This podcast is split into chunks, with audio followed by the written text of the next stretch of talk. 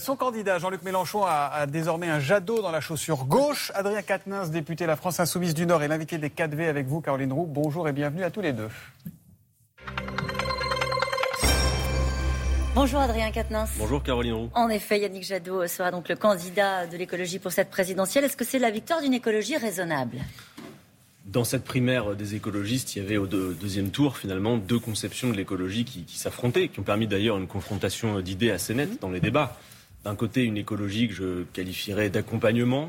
Celle de Jadot Yannick Jadot, et de l'autre, une écologie de rupture, dont nous avions dit d'ailleurs que nous nous en sentions plus proches avec Sandrine Rousseau. Yannick Jadot a gagné cette primaire d'une courte tête, mais il l'a gagné, il faut donc l'en féliciter.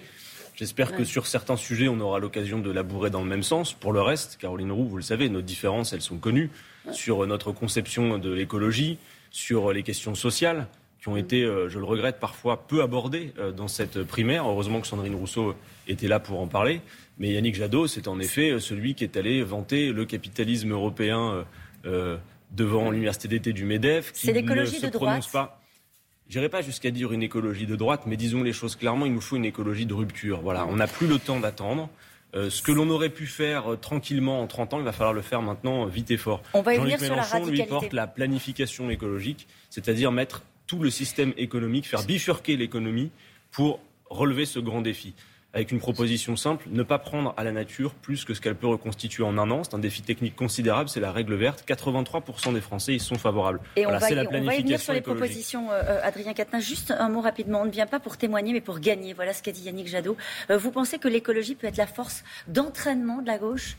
Incontestablement, l'écologie aujourd'hui, elle est présente dans toutes les têtes et dans toutes les formations Incarnée politiques. donc par les écolos eux-mêmes. Mais si vous voulez, encore une fois, il y a des désaccords qu'il ne faut pas mettre sous le tapis. Considérer mm. qu'on pourra mettre ça de côté. Par exemple, si on veut investir massivement dans le ferroviaire, si on veut euh, reconstituer certains monopoles publics, je pense par exemple au monopole de l'énergie, pour pouvoir véritablement faire la bifurcation écologique, c'est en contradiction avec les actuels traités européens. Je n'entends pas que M. Jadot euh, a l'intention de les remettre en cause. Ce que je dis surtout, Caroline Roux, c'est que la dernière présidentielle en 2017, le candidat qui a porté au plus haut l'écologie politique, c'est Jean-Luc Mélenchon avec près de 20%. Yannick Jadot et aujourd'hui, ce que derrière le candidat socialiste, il ne le fera pas cette fois-ci. Et aujourd'hui, aujourd'hui, ce que l'on voit, Caroline Roux, c'est qu'à l'heure où on se parle, Jean-Luc Mélenchon est à portée du second tour. Le second tour est à portée de doigt avec Jean-Luc Mélenchon. On va en parler des sondages parce que vous n'êtes pas les seuls peut-être à portée du second tour, mais vous avez parlé de l'énergie. C'est un sujet qui concerne euh, tous les gens qui vous regardent ce matin. Vous reconnaissez quand même qu'il est, il est au double dans les sondages du niveau de M. Jadot. Ça appelle à la responsabilité quand même. Moi, en fait, les sondages, vous voulez toujours en, parler quand ils sont bons. Non, non, mais, bah,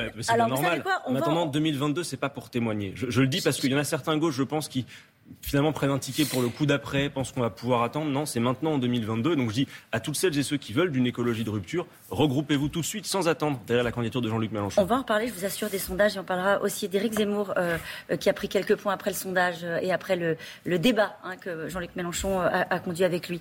L'augmentation des prix de l'énergie frappe les Français au portefeuille. Le gouvernement veut aller au-delà du chèque énergie.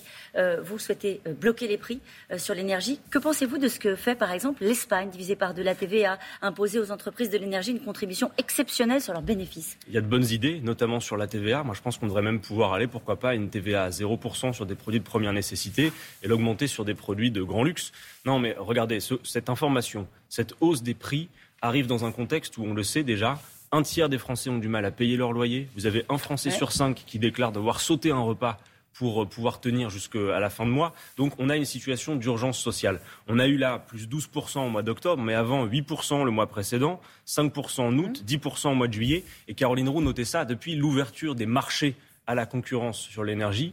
Euh, qui avait été d'ailleurs justifié en disant magiquement la concurrence fera baisser les prix, la facture de gaz a pris 80%. Donc c'est insoutenable. C'est un mouvement mondial ce qui est en train de se passer sur l'énergie. C'est un mouvement mondial, mais c'est surtout dû au fait que maintenant on s'en remette intégralement au marché. J'attire votre attention sur le fait que par ailleurs, les principaux fournisseurs d'énergie viennent de distribuer 9,55 milliards d'euros de dividendes à leurs actionnaires. Juste un instant, si on avait retenu 10% de ces dividendes, on aurait pu verser 273 euros à chacun des 3,5 millions de ménages qui sont en précarité énergétique. Adrien Quatennens, vous dites qu'il ne faut pas s'en remettre au marché. Typiquement, le secteur de l'énergie est un secteur qui est vraiment indexé sur les coûts euh, des marchés. Comment est-ce qu'on s'extrait de euh, Il y a plusieurs choses à faire. D'abord, la, la première, comme on a su le faire par le passé, comme une loi le permettait jusqu'à la moitié des années 80, c'est bloquer les prix, en effet, les prix des produits de première nécessité, pour faire en sorte de soulager les Français. Ensuite, c'est de dire aussi que sur des biens de première nécessité, on pourrait imaginer une forme de gratuité des premières quantités. C'est le cas pour l'électricité, pour le gaz. Jean-Luc Mélenchon a proposé aussi que ce soit le cas pour l'eau. Par exemple, que les premiers mètres cubes d'eau soient gratuits pour toutes et tous, mm. et que par une tarification progressive, en quelque sorte, l'eau qui sert à remplir sa piscine, on ne va pas l'empêcher, ou mais on la taxe plus. Ben voilà, elle permettrait de financer l'eau qui sert à toutes et tous. Voilà. Mm. Et ensuite, c'est surtout de soulager euh, la situation des revenus parce qu'aujourd'hui, trop de Français vivent sous le seuil de pauvreté. Est-ce qu'il ne faut pas accepter, au fond, c'est ce que disait Sandrine Rousseau, vous avez fait l'apologie à l'instant, d'augmenter euh, les prix de l'énergie Elle dit, Sandrine Rousseau, il faut augmenter les prix des carburants.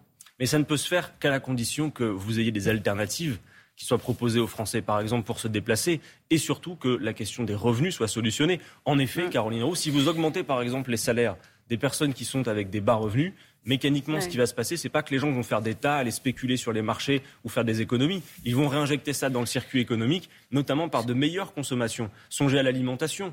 Euh, de, de, meilleures rémunérations, c'est de meilleurs choix alimentaires, c'est aussi une capacité à mieux rémunérer euh, les producteurs. Voilà, en effet, donc c'est vertueux d'augmenter les salaires, de faire en sorte que personne ne vive sous le seuil de pauvreté, ou alors, comme nous le proposons, qu'aucune pension de retraite pour une carrière complète ne soit inférieure au SMIC. Voilà, il y a une situation d'urgence sociale. Il y a la situation de l'énergie, il y a la situation du pouvoir d'achat. En cette entrée, il y a aussi la problématique autour de euh, l'immigration. Marine Le Pen veut proposer un référendum pour inscrire dans la Constitution la maîtrise de l'immigration, la priorité nationale. Euh, ce matin et euh, hier matin, pardon, le ministre de l'Intérieur a annoncé que la France va être divisée par deux l'octroi des visas délivrés pour l'Algérie, le Maroc, 30% pour la Tunisie pour réagir au manque de laissez-passer consulaires qui permettent l'expulsion au retour dans les pays de clan clandestins.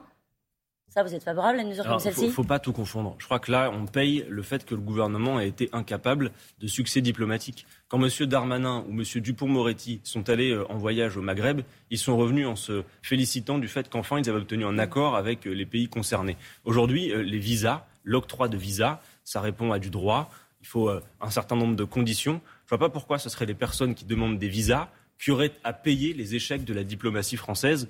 Euh, ça n'a aucun rapport, si vous voulez. C'est une pression sur les pays qui devraient accueillir les ressortissants. Oui, mais euh, c'est une pression qui va en l'occurrence reposer quasi exclusivement sur les personnes qui sont en demande de visa. C'est pas la même méthode. Mais bien sûr que non. Mais ça montre surtout l'échec diplomatique de la France. Et sur, sur, le référendum, sur la Constitution voulu par Marine Le Pen Il n'est pas étonnant que Marine Le Pen, qui est en perte de dynamique, qui a perdu 10 points depuis le mois de juin dans les sondages, euh, se mette à courir derrière M. Zemmour. Et d'ailleurs, il est fort probable que dans les semaines et les mois à venir, on va la voir reprendre les accents de son papa qu'elle avait un peu abandonné en mettant ses thèmes et en les exacerbant de partout. Moi, je veux dire une chose très claire aux Français, c'est qu'il y a une espèce de bulle médiatique sur ces sujets.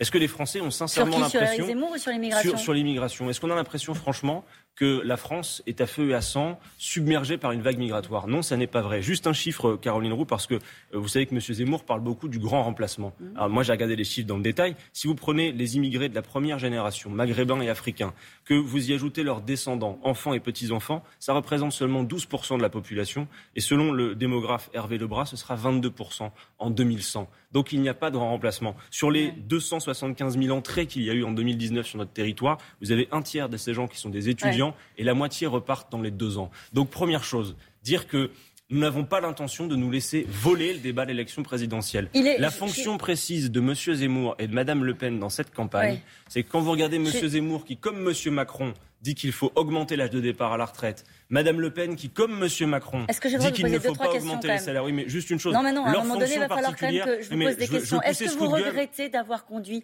ce débat face à Eric Zemmour Juste, pardonnez-moi, je termine.